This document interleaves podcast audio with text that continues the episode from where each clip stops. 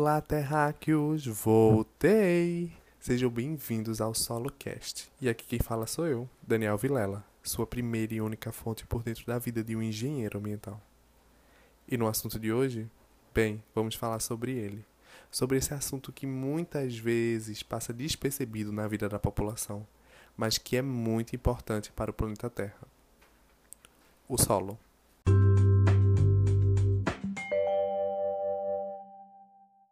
O solo é resultado de um paciente trabalho da natureza. Partículas minerais e orgânicas vão sendo depositadas em camadas ou horizontes devido à ação da chuva, do vento, do calor, do frio e de organismos, como fungos, bactérias, minhocas, formigas e até cupins, que vão desgastando as rochas de forma lenta no relevo da Terra. E isso, para se ter uma ideia de como esse processo de formação do solo é lento e paciente, é, deve-se saber que são necessários cerca de 400 anos para se formar apenas um centímetro de solo. O solo corresponde à camada superficial da crosta terrestre e é muito importante para o desenvolvimento de praticamente todas as atividades humanas.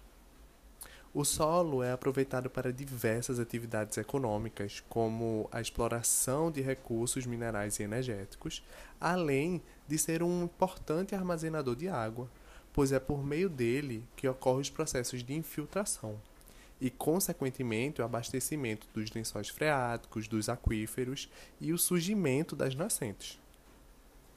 Além disso, é um fornecedor de alimentos, é uma estrutura para construções humanas e habitats para muitos animais.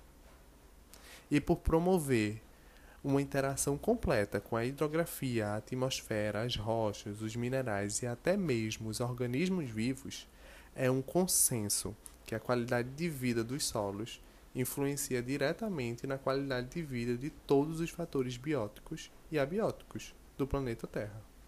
Sendo assim, por ser um bem necessário para a vida e largamente utilizado pelos seres humanos, nasce uma preocupação.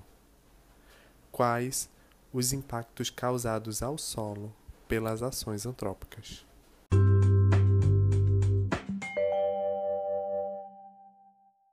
A falta de conhecimento a respeito dos impactos causados pelas ações do homem, e sejam por carência de alternativas ou de informações, são um grande agregado para os problemas do meio ambiente e principalmente dos solos. A degradação do solo é resultado de fatores naturais e da má conservação e preservação por parte das atividades humanas. E suas consequências e causas, elas ocorrem por vários motivos, e entre eles estão o despejo irregular de medicamentos farmacêuticos ao solo, metais pesados contidos em aparelhos eletroeletrônicos, negrochorumes provenientes de impactos causados pelos cemitérios. Isso porque o corpo ele entra num estado de decomposição, liberando efluentes catavélicos. E a parte não orgânica está justamente encontrado nos restos mortais oriundos das funerárias. Isso porque ocorre desde a confecção do caixão até os procedimentos utilizados para a limpeza e antissépsia dos restos mortais humanos, com o objetivo de prepará-los para o procedimento de conservação e inumação. E, e não se pode esquecer dos resíduos sólidos urbanos que permeiam o nosso dia a dia, na é verdade com o um aumento no número de lixões no país, vem tornando a população suscetível à contaminação. Devido à produção do chorume, oriundo da decomposição dos resíduos sólidos. Se o solo não for impermeabilizado, fica desprotegido, podendo levar consigo diversos tipos de substâncias tóxicas. E é claro, outros fatores também, né, que podem provocar impactos ambientais. Em outras palavras, são consequências provocadas por fatores químicos, físicos e biológicos que resultarão no esgotamento do solo. Em síntese, a degradação do solo pode ser definida como todo o processo relacionado à sua destruição. E nesse sentido, um solo degradado pode sofrer perda de nutrientes e estrutura. Acidificação, salinização, redução da matéria orgânica e permeabilidade. E outros contaminantes que não foram referidos podem ser considerados quando as condições existentes no local o exigem. Contudo, a natureza dos impactantes sobre o solo pode ser dividida entre perturbação física com alteração na estrutura ou efeitos poluentes provocados pela adição ou remoção de substâncias ou calor.